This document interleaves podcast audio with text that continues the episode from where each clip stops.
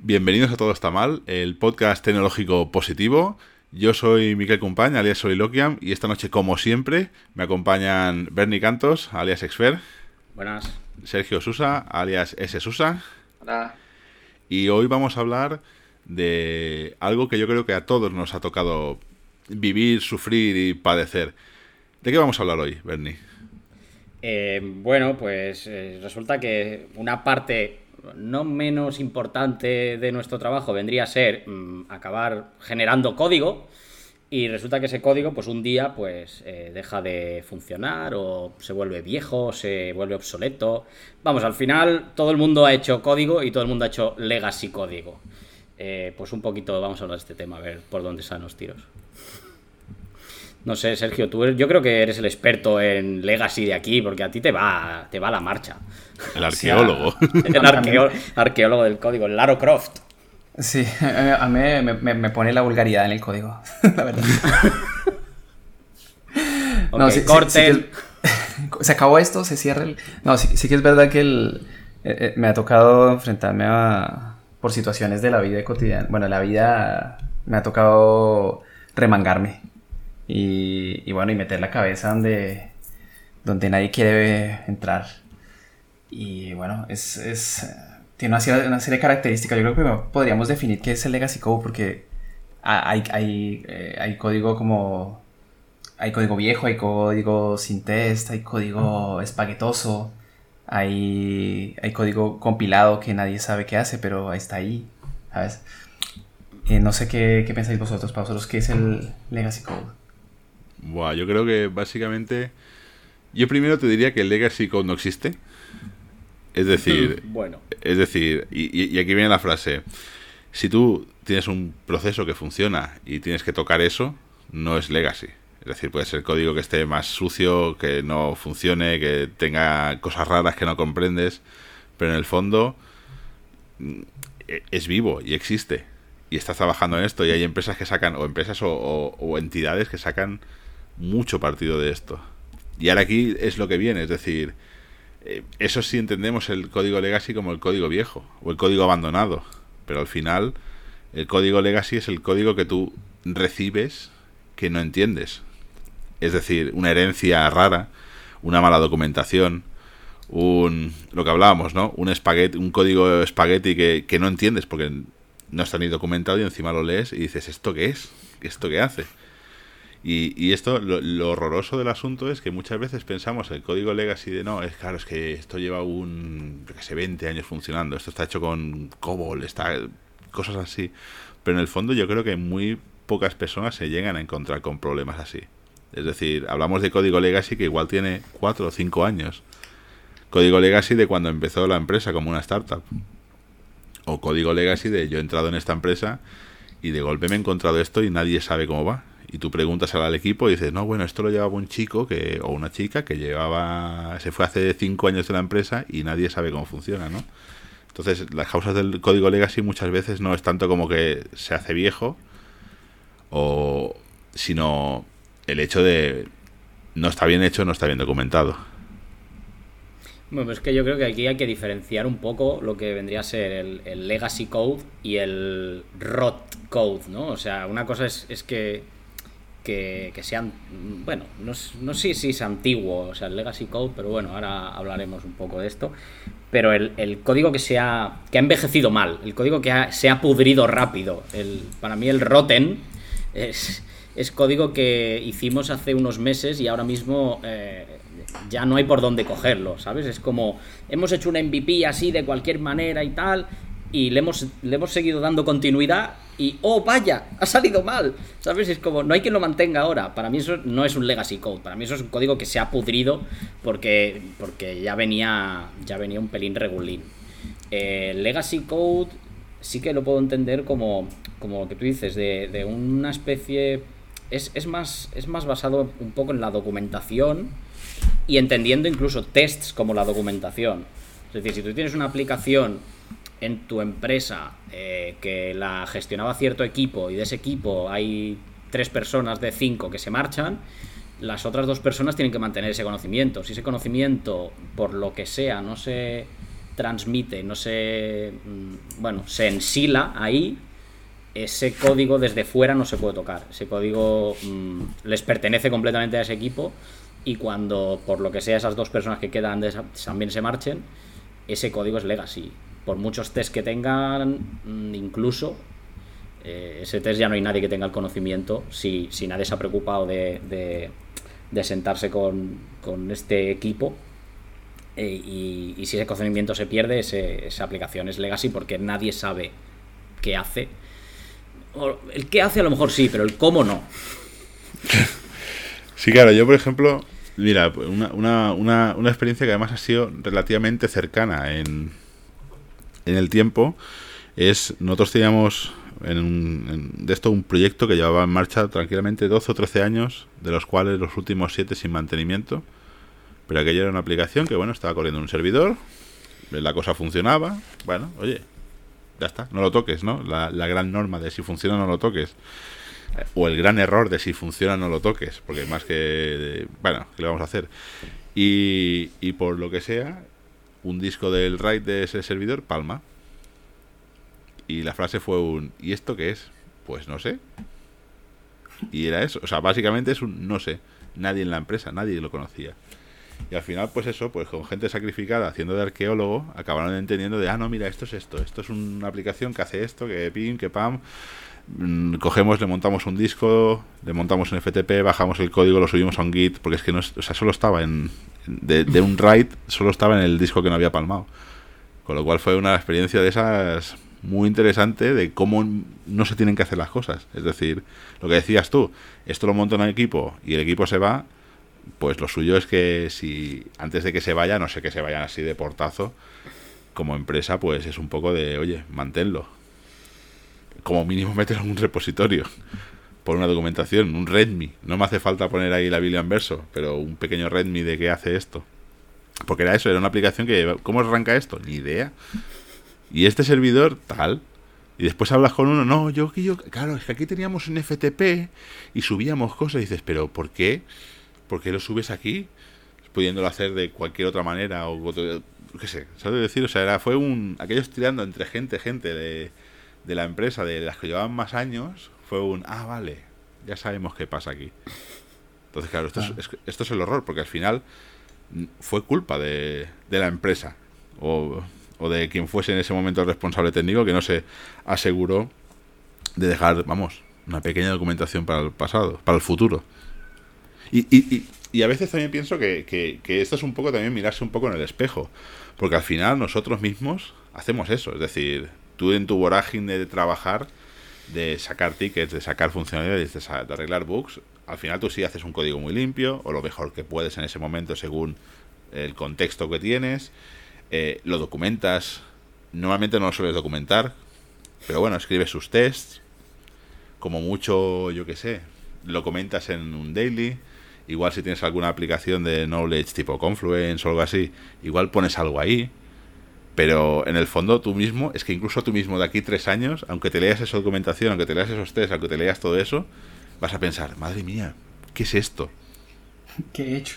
¿Qué he hecho? No, y, ya no sé qué he hecho, es el, es el cómo, o sea, pues al final parece una tontería, pero nosotros cuando programamos, nuestra, nuestra única función es solventar problemas o, o buscar soluciones a problemas que existen. Y, nuestro trabajo al ser creativo muchas veces depende de la manera de cómo vas a solucionar ese problema de ese momento histórico en ti. Por, por, los, por los conocimientos de técnica que tienes, por las... Incluso hasta por el estilo de programación que tienes en ese momento, que es algo que es muy dinámico, va cambiando. Y tú mismo de aquí tres años, es que no te vas a acordar. Vas a ver ese código y vas a decir, ¿qué hice yo aquí? Por además también es esa, es decir, incluso en un contexto de nunca estás haciendo lo mismo. Es decir, vas haciendo switching entre proyectos, vas haciendo switching entre, entre soluciones, entre problemas. Con lo cual llega ese momento que dices, tú mismo eres tu propio generador de código legacy. Y aún peor cuando tú ya no estás en, ese, en esa empresa, tú has dejado ese confluence, has dejado tus test, has dejado tu tal. La persona que, va, que, te, que te suceda va a leer eso y va a decir, ¿qué me está explicando? ¿Por qué? Y además ahí, ahí viene como el, el, el horror siguiente, que es, yo aquí puse una documentación, expliqué tal y cual, pero tres tickets más allá o tres fichos más para allá, eh, el código ha cambiado, pero nadie ha actualizado esa documentación. Y esto ya es el festival padre. Es decir, no, para arrancar este proceso hay de escribir patapim, patapam. Y tú vas y escribes patapim, patapam y dice command not found. Y dices, perfecto, ala, a tomar por culo.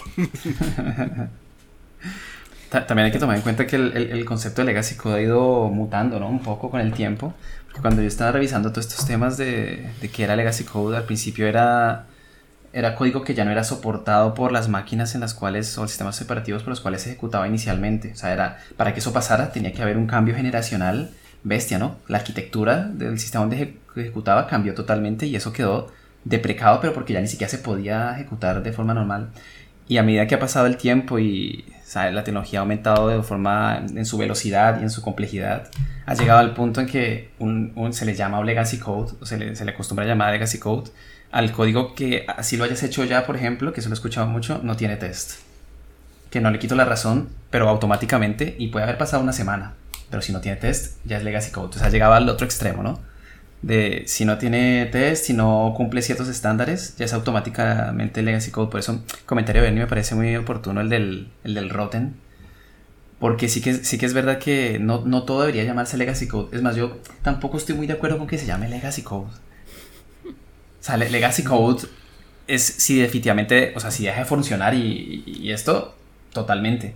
Pero si, si continúa funcionando y, y, cabe la posibilidad de mejorarlo, eh, yo creo que eso ya no es tan, tan, tan legacy. ¿Sabes? Hemos pasado de un punto muy extremo, donde casi había un cambio generacional para que eso se volviera legacy, a un punto en que puedes pasar de un trabajo a otro y lo que dejaste ya es legacy solo porque tú te fuiste de la empresa. Sí, la verdad es que nos hemos vuelto un poco señoritos. Es decir, ahora, ahora, ay, ay, que, mis ojos no ven bien en esta pantalla de treinta y pico pulgadas panorámica. Mientras hace 40 años era, uy, se me, la, la, tarjetita perforada no se me perfora bien. Eso es un, vamos. Sí, sí, sí. Y, ahora, paradigma. Claro, y, actualmente, por ejemplo, yo he escuchado muchos eh, desarrolladores que se niegan a tener que tocar algún tipo de código antiguo. ¿Sabes? Cualquiera, eh, rockstars total, ¿sabes? Sí, sí, yo soy de eso, sí. bueno, no, a ver, no, no, a ver, este es el chiste. no, a ver, o sea, desgraciadamente, desgraciadamente toca tocar código siempre. Es decir, no puede ser tan rockstar. Es lo que hay. Es decir, tienes una empresa, entras en una empresa y partiendo de la base que tú eres el primer día que entras ya estás cogiendo código heredado con decisiones heredadas de otras personas, ya ya, ya vas por el pedregal, es decir, o entras en una startup el primer día y esto es un greenfield de yo me hago mi proyecto desde cero y tal, o, vas, a tocar, el código heredado de alguna manera. Es que va a dar igual, o sea, estábamos hablando, eh, tú comentabas, Miquel, al principio de que no existe el legacy. Ahora Sergio dice que es legacy. Hay legacy y no legacy, lo que tiene test, si no tiene test ya es legacy y tal. Yo creo que el código nace legacy, directamente. Todo, todo el código es legacy. Todo. Y como al final todo el código es legacy, pues entonces nos vamos a lo de Miquel. Como todo el código es legacy, el legacy no existe. nada, es legacy, ¿no? Eh, yo creo que, sea, realmente, en el momento en el que en el que la idea se plasma y se convierte de, una idea del mundo de las ideas al mundo del código, ahí estás tomando ciertas decisiones que hacen que eso sea más rígido de lo que es en nuestra cabeza. Y al ser más rígido ya estamos, digamos, eh, recortando las posibilidades que tiene ese código. Y poco a poco lo que hacemos es, bueno, pues eh, convertirlo en, algo que es menos... Eh, no sé, no, no es tan maleable, no es tan fácil de... Entonces tú puedes empezar con un Greenfield y todo suena como perfecto, es como, hostia, madre mía, aquí lo empezamos todo con buenas prácticas, con tal.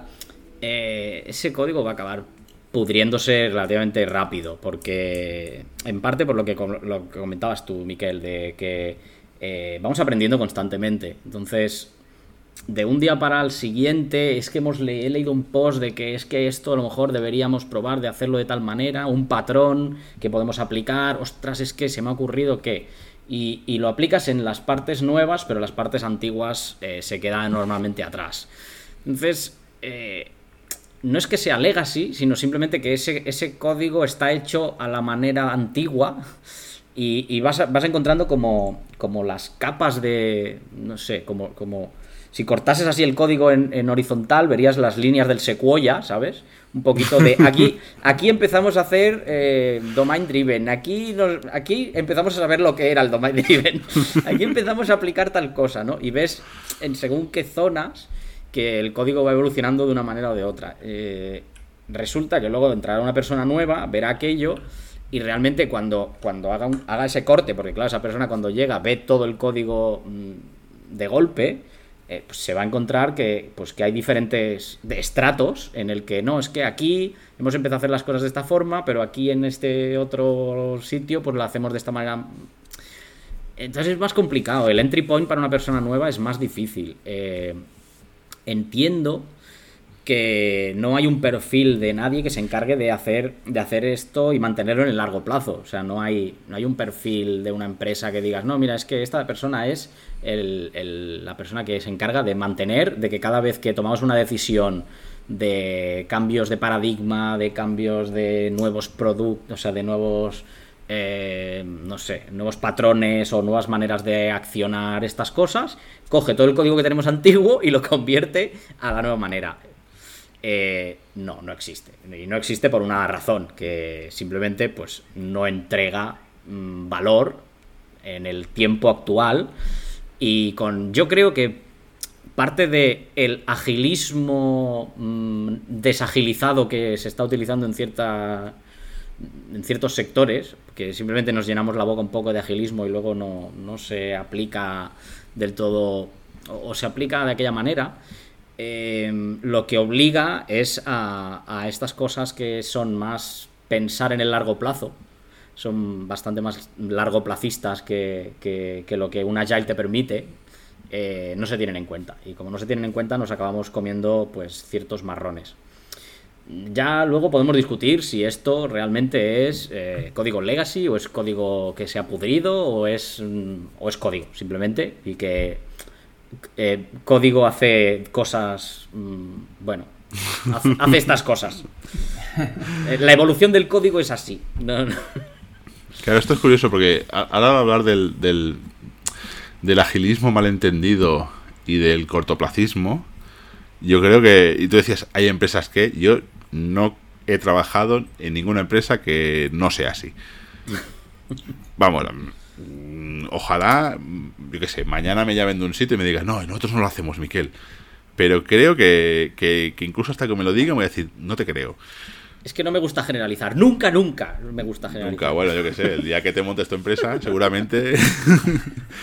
no, pero, pero, pero, es lo que os decía, es decir, y muchas veces te pasa eso porque al final. Y, y esta muchas veces es también como. Cuando tú lees artículos sobre el Legacy, es como una de las razones principales del Legacy es que esto vale dinero.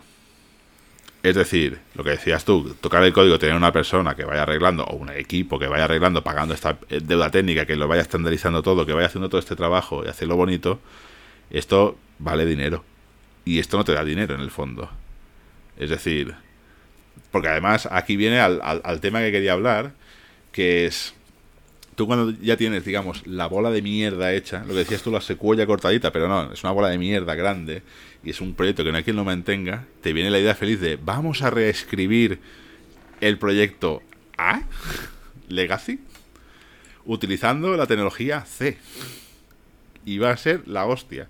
Entonces esto simplemente lo que haces es sí, matas el Legacy este, pero lo que haces es, estás generando Legacy para de aquí dos o tres años para volver a hacer el vamos a reescribir. ¿Y cómo llegamos a este momento? O, sea, o cómo llegamos a la decisión. Normalmente el, equipo técnico es, lógicamente, el primero que empuja, pero llega un momento que tú incluso pierdes esta velocidad. Es decir, tú no puedes hacer tickets porque si tocas algo aquí se rompe allí, porque estás todo el haciendo book fixing, porque el, yo qué sé, tu modelo de negocio hace ha cambiado, pero tu aplicación no, con lo cual es todo patches sobre patches de algo que debería, no sé, las historias que conocemos siempre, ¿no? Y al final lo que os digo es decir, igual si se hubiese invertido en estandarizar, en limpiar, en pagar deuda técnica, cosas así, no llegaría ese momento grande de vamos a reescribir nuestra aplicación. Que al final es horroroso porque nunca funciona bien. sí, hay tantos casos donde se intenta y no. Sí, yo creo que yo creo que en todas las empresas donde he estado y, y yo el primero he dicho vamos a reescribir esto con esto. Nunca funciona bien.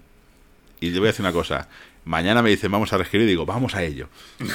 Porque ahora sí saldrá bien, ahora funcionará bien. Esta vez sí que sí, de verdad. en, el, yo en las que he experimentado esta situación, generalmente empieza la bola así grande de mierda, ¿sabes? Y se crea el, proyecto para limpiar un poco. Y después de unos tres o cuatro meses se tiene una bola gigante de mierda y una más pequeñita de mierda. Y, y nunca desaparece la otra, porque es que además nunca te la quitas de encima. Hay cosas que no, puedes sacar, no puedes sacarlas de ahí y, es como, eh, pues no sé qué hacer con ellas y las sigues dejando en la bola de mierda antigua. Entonces tienes eso, tienes dos bolas de mierda grandes, una antigua, seca y una nueva. una fosilizada y la otra. No se podía saber. Sí, suele pasar mucho, pero, pero es eso, al final simple, simplemente yo creo que es, un problema de, de no mirar en el largo plazo. Y, y, ostras, eh, hay, hay, hay, muchas empresas que empiezan con un MVP y cogen ese MVP y, una vez lo están presentando a los socios, pues, pues al día siguiente ya están metiéndole fitus encima a lo mismo que, habían desarrollado hasta ahora. Y hostia, sinceramente a mí me parece, me parece un error, porque normalmente las herramientas que se utilizan para levantar un MVP son pues herramientas tipo RAT o tipo, bueno, herramientas de, de desarrollo rápido, que lo que hacen es, bueno, pues darte una manera de, que tú puedas mostrar algo rapidito y, que lo puedas enseñar con cara y ojos, que quede bonito. Y, se lo puedas vender a gente que tiene pasta y saquen la chequera así bastante. Pero, sinceramente, no nos engañemos, eso es una capa de fronte muy bonita para que la gente saque la chequera encima de algo cogidito con pinzas muy fuerte. Lo que no puedes coger es luego esa, esas, ese tenderete de pinzas y utilizarlo como base de tu negocio. O sea, si luego sale mal, no sé de qué te sorprendes. Es como dentro de cinco años se te cae todo a cachos y es como si los fundamentos son una porquería, mm, no sé qué esperabas. Entonces, haber parado a tiempo mientras, mientras estamos haciendo la demo, yo ya estoy quemando el código y empezando de cero, y hacerlo de nuevo, y sin utilizar ningún ninguna herramienta. No hace falta no utilizar ninguna herramienta, pero, pero, pero está claro que hay algunas herramientas que, que sirven para, para este tipo de desarrollos y que si piensas en el largo plazo no te sirven como, como un fundamento sólido para, para tirar adelante.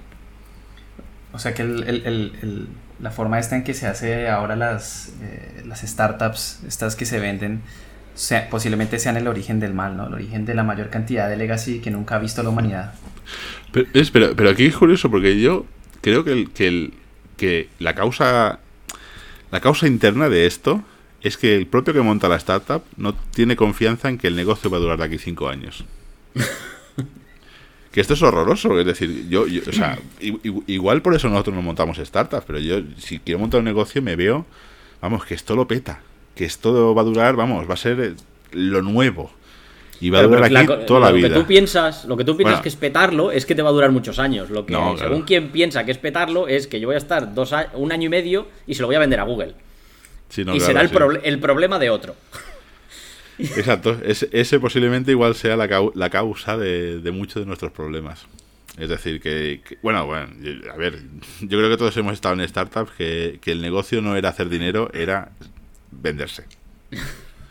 Lo cual eso es horroroso, porque al final dices, no estamos haciendo dinero, no estamos haciendo dinero, estamos gastando el dinero del señor de la chequera que vino a hacer la demo con las pinzas. Entonces, bueno. Pero bueno, yo creo que de eso ya hablamos, ¿no? En un episodio anterior. Creo que sí, que nos estamos, estamos haciendo regresión, pero claro, como, como grabamos uno cada, cada seis meses, pues a lo mejor no nos acordamos.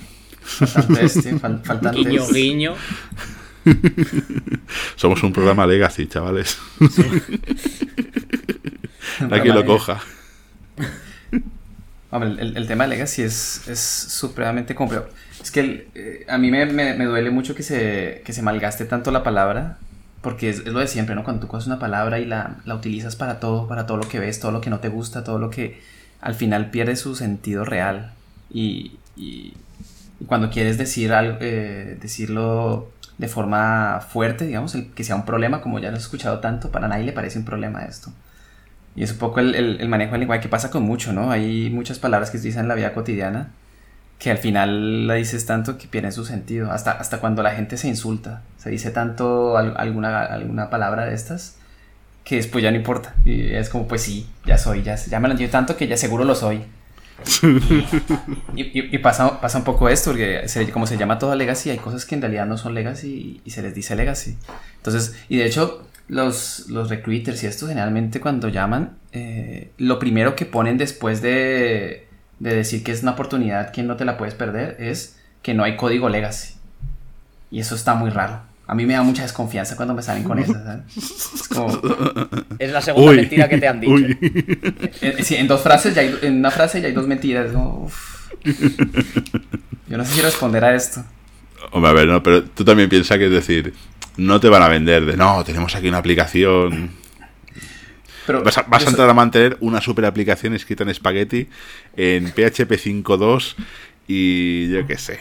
decir, no, no, porque vas a decir, no, no, no, no. O, vas a decir, vale, mira, tú me vas a ofrecer, yo qué sé, 10 por menos de 100 no entro, ¿sabes qué te decir? De hecho, a, eso iba después de esto, que justamente si, si, si fueran más sinceros en estas cosas, primero habían menos chascos, ¿sabes? Que tú entras y ves que todo es una jungla, Vietnam, ¿sabes? o, si fueran lo suficientemente francos, seguramente se darían cuenta que eh, lo que hay que hacer es, si alguien, si hay que meterse y ensuciarse, pues hay que pagar más. ¿Sabes? A los que se meten de cabeza a, coger la maraña y empezar a zafarla y hacer que el negocio vaya adelante, yo estoy totalmente de acuerdo que se les pague más. Es, porque es, duro, es pesado, es un, eh, es, un desgaste mental. mucho. Súper heavy, sí, sí, sí. Yo estuve a punto de irme al manicomio en alguna ocasión. Lo que pasa es que una cosa que sí es verdad es que cuando tocas Legacy, eso alguna vez lo hablé con alguien, eh, es muy agradecido Legacy. O sea, puede que sea horrible, pero es muy agradecido en el sentido que cuando arreglas algo que siempre había estado fallando, es, yo creo que es la única, el único momento donde casi que me han aplaudido. ¿Sabes? Que digan, has arreglado el bug número 4 y vamos en el 2400. La, la gente era como, esto nunca funcionó y ahora funciona y, quiero abrazarte. ¿Sabes? Y, son, y en, este legacy lo, la particularidad es que ya los procesos ya están definidos y puede que falle una tontería y posiblemente después de dos semanas de estar buscando te das cuenta que sumaste en vez de restar, o sea, que alguien restó en vez de sumar una cantidad, por ejemplo, en, en este. Y ese, ese cambio lo encuentras después de mucho tiempo, le pones un más y haces feliz a mucha gente. Cosa que generalmente cuando uno hace código no pasa. No, haces feliz a, es al revés. Es al revés. Haces, haces llorar a, los perritos. Y que el código significa introducir bugs y hacer que la gente llore. Sí. Eso quedaría bien en una camiseta, ¿eh? ya sabes, hacemos una tienda de todo está mal. Pero que la programe otro, por favor. Sí, sí. Hacemos un MVP y lo dejamos ahí, vas a ver. Ahí está. no, por favor, no. Más e-commerce no. Pero eh, enlazando un poco con lo que comentabas, o sea, creo que sí que es un poco lo de Pedro y el Lobo, ¿no? El cuento aquel de, ah, esto, esta, este proyecto falla, este proyecto va lento, este proyecto tal, no sé qué, tal. Es como, siempre va lento, siempre está mal, sí, pero, pero nadie, ¿sabes? Es como, no se le da ninguna importancia porque es su estado natural, parece. O sea, la gente se queja de que va lento o va mal o este, este proceso no escala o es un proceso pues a ver, sabemos que estas cosas pues no funcionan pues porque bueno, porque no se ha tocado en mucho tiempo, porque porque está hecho de manera pues eso, con pinzas y tocarlo significa que van a empezar a soltar las pinzas y nos da, es como preferimos que siga funcionando mal pero sabemos cómo de mal funciona, que no empezar a quitar, empezar a quitarle ahí las, bueno, una cosa por aquí, otra por allí, y que empiece a saltar todo por los aires pero sí, sinceramente, es como su estado natural, sabemos que es que no funcionan ciertas cosas. Y al final mm, no son bugs, son features. es como, no, no, esto no, esto no es que no funcione, es que funciona mal, pero, pero es, así, debería ser el estado natural de esta aplicación. Hostia, el, otro día, eh, con el tiempo, mira que lo que me ha pasado con el tiempo de que he estado tocando mucho Legacy mucho esto. Eh, con el tiempo he dejado de hacer Blame por ejemplo, en proyectos muy antiguos. Porque, porque un día, bueno, un día me pasó que, claro, yo vi una cosa que estaba hecha y yo, uy, ¿qué es esto? ¿Qué es esta mierda? Es que, o sea, ¿quién, ¿qué es esta mierda? Maldito el que haya hecho esto. Y claro, blame y adivina quién salió. pues era mi yo del pasado que me había dejado un regalito. Oh, vaya. Ah, yo pensaba- todos, todos tenemos muertos en el armario, Sergio. Tú también. Oh, hombre, claro que sí, claro que sí. Lo que pasa es que es raro volver al mismo armario a abrirlo y, y no acordarse. Decir, uy. no eso tengo puede ser un- recuerdos de este lugar. En la analogía puede uno ser muy psicópata con eso, ¿no? Exacto. No decían que lo de tocar Legacy Code era, era como. Era un, un cuento de. Una historia de espionaje donde tú eres el espía, el asesino. el- Era como. y, el, y el asesinado. O sea, es como. Bueno, le- realmente. Va un poco de esto. Es, es la única cosa que, el- que a- a- haberlo hecho te hace a ti todo, ¿no? Todos los roles del universo. O sea, el- Igual, igual se llama karma. No haberlo hecho. Sí, sí, sí. Ta- también hay que resaltar que esto de que estamos hablando de Legacy Code posiblemente los que nos, es lo que nos da trabajo a todos acá dentro de la industria. Porque si lográramos hacer un código que nunca envejeciera y funcionara siempre bien, ahí ya no se necesita, no necesitan. Es la, es la obsolescencia programada del código. Es verdad, hay que dejar, hay que dejar un... Si es 2021, eh, kill. RM-RF barra. Re- Restart Word. Ay, Dios Que mío. falle todo, ¿no? Sí, Oye, sí. Y, y tú, Sergio, como nuestro Chief. Chief. eh, Chief Legacy Officer. Chief, Archaeologist Officer. eh, ¿tú, ¿Tú cómo sueles acercarte al, al Legacy Code? Es decir, ¿cuál es tu approach para trabajar con él? Mira, yo, yo- yo al inicio lo que hacía, aunque des- tuve un chasco muy, muy grande y dejé de hacerlo así, pero al inicio yo preguntaba, antes preguntaba de- en qué estaba hecho, o sea, con qué framework. En, el, en suerte que hubiera framework, porque si no era framework ya es otra cosa, ¿no? Pero en caso de que hubiera framework, me pasó una vez, por ejemplo, que me dijeron, esto es un Send 1. Y yo, ah, bien. Antes de entrar a mirar el código del, del proyecto, leí documentación de cómo era un proyecto Send, como saber dónde estaban las cosas. Pues yo entré ahí y no había, no había ni la Z de Send, no había nada. Estaba todo customizado, eso no tenía cara de nada. Entonces ahí viene el otro punto, claro. El, el, el cómo entrar a un código legacy, uf, eso es, es, es- es- sí, que es complicado porque, claro, tú puedes leer código y código y, y puedes llegar a entender ciertas cosas, pero en realidad el punto inicial, o por lo menos el que a mí me sirvió cuando me he chocado con los más difíciles que me han tocado, es conocer el negocio, que no tiene nada que ver con el código. ¿Sabes? En el, momento en que conoces las, eh, conceptualmente qué es lo que hace la empresa o que, o que el software este que está súper obsoleto, qué es lo que hace, así lo haga mal, lo haga bien o lo haga raro, en ese momento vas a empezar a encontrar cosas que, te, que suenan, así estén mal nombradas, así, pero vas a ver cosas que te van a empezar a, a dar como pistas.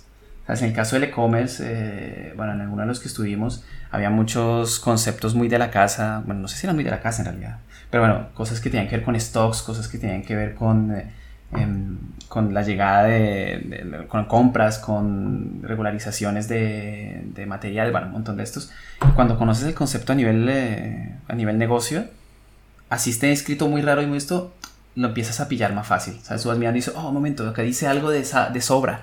Y entonces lo que sobra se lo suma a una variable que se llama fal. Fal, ¿qué será fal? Entonces miras más abajo y dices, ah, mira, acá escribieron completa la palabra falta. Ah, hostia, es que la sobra de un producto se convierte en la falta de... ¿Cómo así? Porque, ¿sabes? El, el- y ahí empiezan las preguntas, ¿no? Y por mal o bien, eh, las cosas que más o menos perduran es el negocio, o sea, el concepto de negocio perdura en las empresas generalmente. Si no, se van al carajo porque ya nadie sabe ni siquiera qué hace la empresa, no tiene mucho sentido. Entonces, el- yo creo que para mí, por lo menos personalmente, lo que hago antes de entrar a un legacy es conocer el negocio a fondo. Después de que se conocen los conceptos, mira, el resto es interpretar un código súper espaguetoso y horrible y mirar a ver cómo logras descubrir, en medio de variables mal nombradas y falta de prácticas y nada de test, cómo más o menos va la cosa. Totalmente. Yo creo que además también un poco ligado con lo que comentaba Miquel antes, ¿no? De reescribir. Cuando tú reescribes, que todo el mundo lo hace, no nos engañemos. Porque queremos llenar el. queremos seguir llenando el armario de cadáveres, ¿no? Pues hay que reescribir código. Eh, cuando tú reescribes, al final lo que sueles hacer es basarte en el código que ya existe. Y eso me parece un error. Lo que hay que hacer es basarse en el negocio.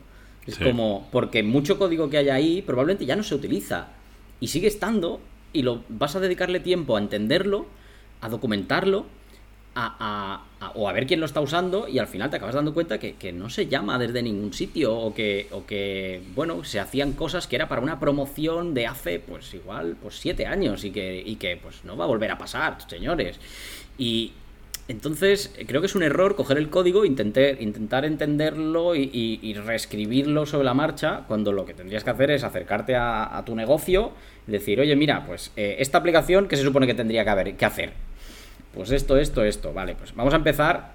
Vale, coges una de esas tareas y ya sí que te vas con, esa lista de cosas que debería hacer, te vas a esa aplicación antigua y empiezas a extraer como si fuese pues petróleo de la mina o bueno, igual no es bueno, you know.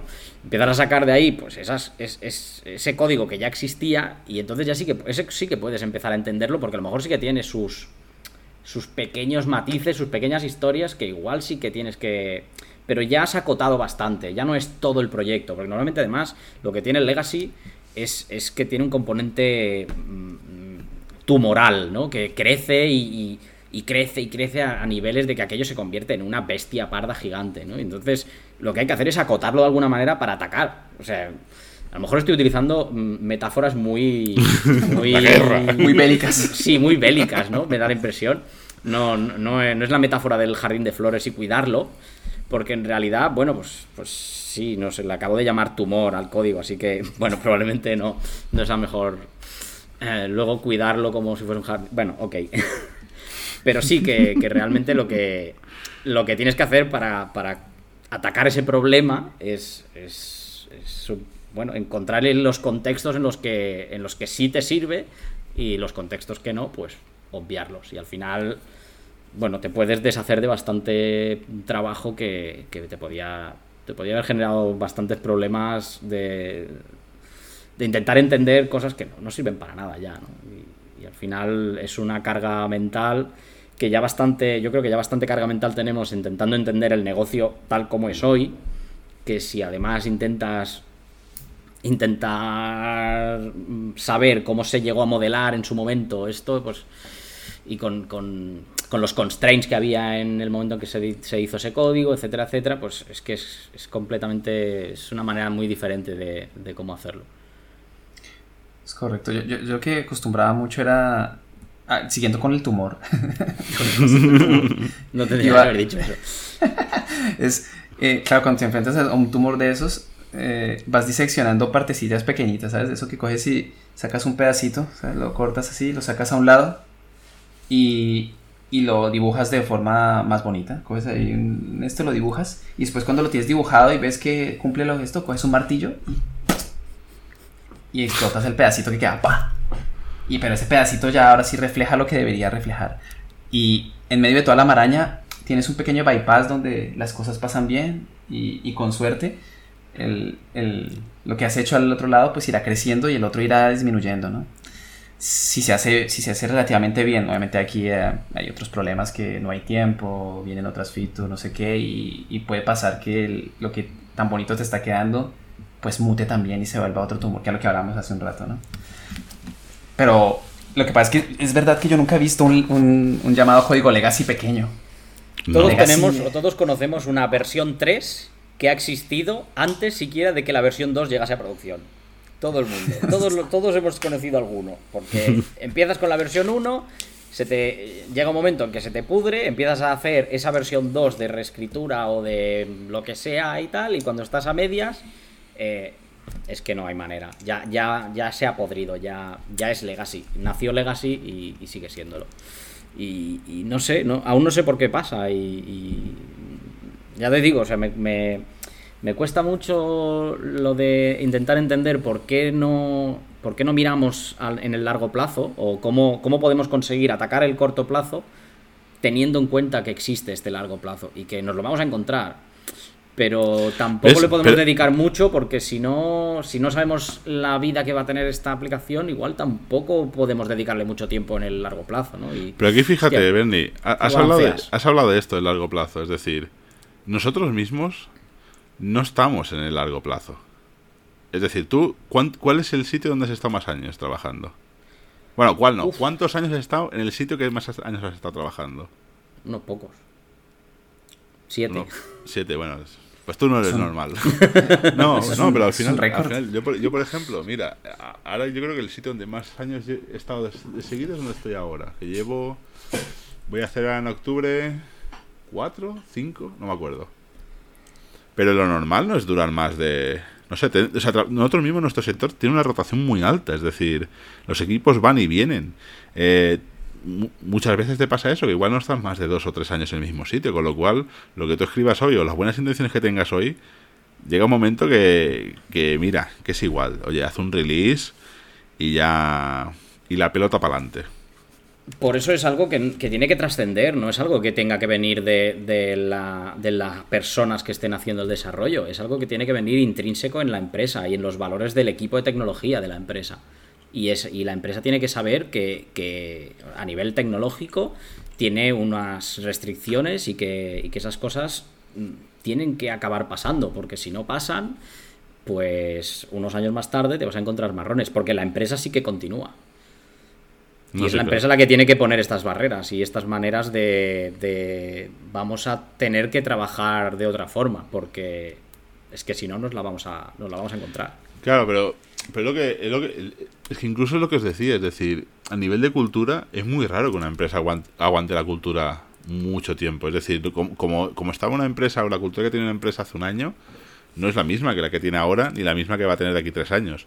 Y, y muchas veces es causa de la propia rotación de la gente y no, y no a nivel técnico, es decir, una empresa la gente está a lo que está y yo creo que yo creo que sobre todo en nuestro mundo tecnológico y no y no solo a nivel técnico lo que es el trabajo ese de yo entro en una empresa estoy toda mi vida no existe es que incluso a la gente de yo que sé atención al cliente la gente de yo que sé en, en, el mundo más creativo más en el que estoy yo la gente que hace copy la gente que edita vídeos la gente va y viene y al final Incluso el, encargado de la cultura, que suele ser algún responsable de recursos humanos, va y viene.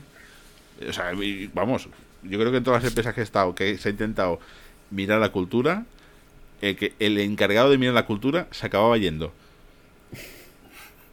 ¿Por qué? Y, eso muchas veces son las causas de, bueno, el porque no me dejan hacer lo que quiero, porque la cultura no importa, porque me voy a otro sitio que voy a hacer algo más guay, y al final estamos todos iguales. Es decir, yo creo que yo creo que son las grandes grandes empresas intentan guardar una cultura. Y las grandes empresas, te digo, las que son muy conscientes de tal, porque hay otras que son grandes empresas que la cultura no, no es importante. Bueno, el tema cultura da para mucho y no abras este melón ahora porque pueden, pueden pasar cosas. Y estamos en directo y...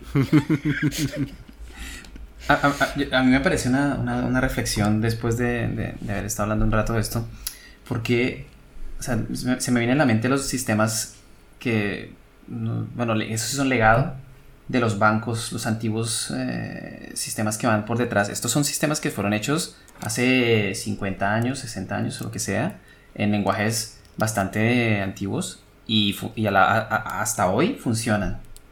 Es un literal, si funciona no lo toques. Literal. Ha, llevado al extremo, no lo toques y, sí, sí, y, y no le dediques dinero porque, total, y, pero, pero eso es legacy, porque está funcionando, está funcionando bien. No, no, no sabemos si tenemos test, porque no, no, sé si el concepto de test estuviera en esa época. Algo habría, pero, pero esto, pero sigue funcionando y, y está construida toda una pirámide con, con esa base que, por cierto, parece, o eso dicen, nunca falla. ¿Ves? Pero aquí, aquí, aquí es lo curioso, es decir, seguramente la parte importante que sea, es decir, en un banco lo que hablamos, ¿no? La parte importante es el dinero, el dinero no se desmadra. Pero eso funciona. Es decir, al pobre cajero que le tiene que hacer un ingreso y se pega, yo qué sé, tres minutos porque aquello va más lento que el caballo del malo, e, eso funciona. O sea, sí, ahora el ingreso, el dinero no se pierde, todo el mundo feliz. La señora Pepita va a buscar su pensión y aquí la tiene, aquí no pasa nada. Eh, nosotros jóvenes, pues tal, no sé qué. Pero al final eso funciona. Entonces, claro, es como, bueno, eh, sí, seguramente es no lo toques, porque lo más importante es que no se pierda el dinero, no que aquello tarde tres minutos en funcionar.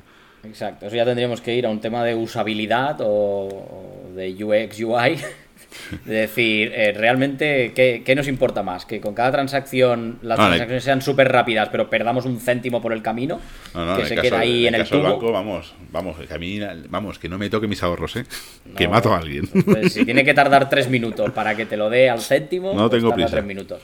Seguramente no hace falta que tarde tres minutos. O sea, seguramente esto es como ese Sleep 60 que ponen en algunos sitios para eh, deja esto esperando un rato para, para, que el usuario se dé cuenta de que estamos haciendo algo. Pero, pero bueno, es como ahora mismo funciona, pues no lo tocan. Y sinceramente han encontrado la manera de poner capas por encima para que los cajeros sí que los puedan hacer pues más bonicos y tal, porque aún hay cajeros con pantallas de fósforo verde. Mm. Buenísimos, porque van directamente contra, contra la interfaz que eso te vomitaba y tal, pero supongo que han encontrado alguna manera pues de, de echar algún tipo de JSON o hacerlo, algún tipo que a nivel técnico que tú puedas poner un frontal bonico y, y entonces bueno se quitan una parte de legacy porque porque se ve más moderno pero en realidad por debajo está utilizando esa tecnología de hace muchos años que sigue funcionando entonces no sé hasta qué punto es legacy. Si no necesita mantenimiento es legacy No, pero yo estoy seguro que necesita mantenimiento. Es decir, al final, la de, la de, la de empresas cárnicas que buscan a gente recién salida de carrera para enseñarles COBOL y ponerles a hacer cosas de estas. Es que incluso hace poco, cuando el tema de la pandemia en Estados Unidos, el de esto de. ¿Dónde era? Es que no me acuerdo dónde era, pero bueno, que el, el, el- software que habían hecho para la empresa de. para para el paro de Estados Unidos, no escalaba, no funcionaba bien, les hacía falta desarrolladores, porque no daba abasto de la gente que se había ido al paro, tal y cual, y eso salió en la noticia en la prensa, y vamos, o al menos igual salió en Reddit o en Hacker News, y, y eso para mí ya es mi prensa y mi noticia, pero si está en Twitter es- está en la prensa exacto. Entonces, no, no sé, o sea, al final sí, funciona, pero vamos. Tú cómete ese marrón, ¿eh? Ahí, Ya, bueno, pues eso, si, si al final es un, es un sitio donde tienes que empezar a co- coger mm, desarrolladoras y empezar a tirarlas ahí a, a- a bulto, a, a conseguir que aquello funcione y que siga tirando para adelante, pues si eso te parece mejor que, que empezar a desarrollar algo que sea mantenible y que, y que funcione desde cero, o hacer un, un proyecto de migración o whatever, pues eso ya es decisión de- del gobierno de turno o de la empresa de turno o quien sea. Si no se toma esa decisión, pues vas a seguir quemando gente. Y llegará un día en que, pues eso, habrá, habrás quemado demasiada gente como para que nadie quiera, contratar, quiera, quiera entrar contratado en tu empresa. Es lo que hay. Oye, pues yo creo que con este momento tan- tan de bajón lo podríamos dejar, ¿no? Sí, ahora que está la cosa aquí de quemar gente y todo esto, madre mía, ha, ha de- ha desbarrado hoy. el Ha desbarrado. Hombre, tío, es que yo, yo creo que todos yo creo que todos tenemos traumas con el bueno, menos, menos nuestro Chief Archaeologist Officer. Sí, Bueno, tenemos él no porque le gusta, él se mete ahí en el barro. Ahí descubres como muchos traumas también, hay una parte psicológica y algún día discu- dis- discutiremos. Los traumas que tenía el desarrollador con no poner variables de más de dos letras. Uh, No, no, yo, yo creo que le descontaban dinero del sueldo cada vez que ponía una letra, ¿sabes? Ah, es que Pero bueno. Sí, sí, sí, sí, sí. O, sea, eh, o a mí me pasa, nos ha pasado igual cosas chistosas, Benny, también donde estamos ahora, hay, hay un, un proyecto Legacy que está en francés, es delicioso. Mm. Hay una, hay una parte Hola, que la. francés. Sí, sí, sí. Así son las variables. Le, to- le, le- le toca a uno llevar el diccionario porque es que hay cosas que, aparte que son como nombres de cosas financieras en francés. Ah, muy eh, a ver, ¿qué es eso? Y a ver si todavía se utiliza eso. Es que, joder. De hecho, deberíamos hablar muchos más idiomas a, a punta de programación porque con esa cantidad de developers que hay de todos los idiomas que les da por no, no programar en inglés sino en otros idiomas, deberíamos estar plurilingües, pero vamos. Joder. Ay, Dios mío. Y por, y por eso le pusimos a este podcast así. Porque Está todo está mal. Todo está mal. ¿Verdad? Bueno, pues, pues nada, señores. Yo creo que por hoy lo podemos dejar. Ya en siguientes ediciones seguramente el tema del legacy, el código podrido y la cultura volverá a aparecer porque es como un, un leitmotiv en el fondo de nuestro sector. Y yo qué sé, ya nos vemos en el siguiente episodio. ¿Qué pasa, Miquel? Hoy no te has preparado tu dato de mierda. Pues si queréis, mira, tenía un dato de mierda muy interesante que hablaba sobre los sistemas más antiguos de, de IT. Y hubo uno que me hizo mucha, mucha gracia, que es el... Ya lo están cambiando, gracias a Dios. Pero en Estados Unidos, el, el Departamento de Defensa, lo que vendría a ser el sistema de comando estratégico automatizado, vamos, lo que lanza los misiles de manera... Vamos, el botón del día final este. El, el botón de naranjito. Exacto, el naranjito que tiene ese botón. Eh, funcionaba con hasta hace nada y de hecho todavía están en ello. Empezaron a, a cambiarlo sobre el 2017 todavía están en ello. Funcionaba hasta hace nada con discos eh, blandos disquets bueno no son disquets son discos de 8 pulgadas. Es decir así más o menos y eso tenía las claves y tenía los sistemas de, de guiado y tal y cual todo iba ahí metido y lo gracioso es que ya no había fabricantes para eso. Bueno, sí, había uno que solo hacía eso, que su único trabajo era hago los disques que lanzan los misiles. Y esto es algo muy curioso, pero súper, súper curioso. Incluso hay otras empresas, o sea, lo que hablamos, ¿no? O sea, hoy Cobol, tal y cual. Hay gente que todavía va con tarjetas perforadas. Y hay fabricantes que solo se dedican a hacer las tarjetas perforadas para esa gente. Es un nicho de negocio, o sea, ya está. Con eso, yo qué sé, mi familia y 40 trabajadores viven. Ya está, felicidades es algo brutal. Y, y, buscando el tema este del Legacy han aparecido un montón de cosas así. Y a mí me deja, vamos, eso es algo curioso, porque es lo que os decía, realmente nosotros no hemos tratado con Legacy. Nos quejamos, somos unos señoritos, pero no tenemos que comernos estos marrones. Es decir, o sea, yo me, me he apiado del pobre señor que tenga que pasar de, de discos así de grandes para lanzar misiles a, yo qué sé, a pendrives. Porque esto es un marrón, porque como te equivoques, el pollo que montas el juicio final llegó porque el developer hizo test y, no hizo test y, lanzó todos los misiles. Exacto, exacto. O sea, es que da, miedito, da miedito. Y no sé, es algo, no sé, o sea, es curiosamente porque cuando buscas así sistemas antiguos, lo más antiguo es en temas estatales y en, y en empresas, digamos, bancos, básicamente. O empresas que llevan muchos tiempos. Como por ejemplo, hubo en Japón hay una empresa que tiene un ordenador que funciona con relés.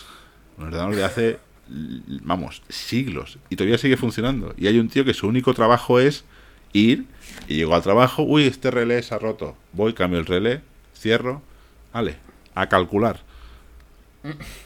Es, vamos, alucinante. Y hay otro señor que mata polillas gigantes que se meten, se meten en la máquina. Básicamente. No, no, pero es de estas cosas que dices, y esto sigue funcionando. Y, vamos, es que, es que un día el señor que cambie los relés se morirá y nadie sabrá cambiar relés. No, pero estando en Japón seguro que le pasa su legado a su, a su hijo. O... Exacto. Y así por los siglos de los siglos. Llegará un momento en que esa persona encargada de los relés no sabrá qué está haciendo, sinceramente, solo sabrá que históricamente cuando pasa tal cosa tiene que tocar este cacharro y, ya la magia ocurre. Básicamente. Pues bueno, yo creo que ya está, ¿no? Pues sí, creo ya hemos trabajado un poquito. Se, nos ha ido un poco de las manos. Bueno, como siempre. Sí, yo, yo creo, yo, no, de verdad, yo creo que el día que intentamos hacer un episodio, un episodio de 30 minutos, no nos va a salir. No, Será hola, buenos días y, y adiós. Eh, es que no veas cómo cascáis, tío. Ay. Ay. Pues nada, no, y nos vemos en el siguiente episodio. Pues nos vemos pues. pronto. Pronto. Más pronto que tarde. Adiós. Hasta luego. Hasta la próxima.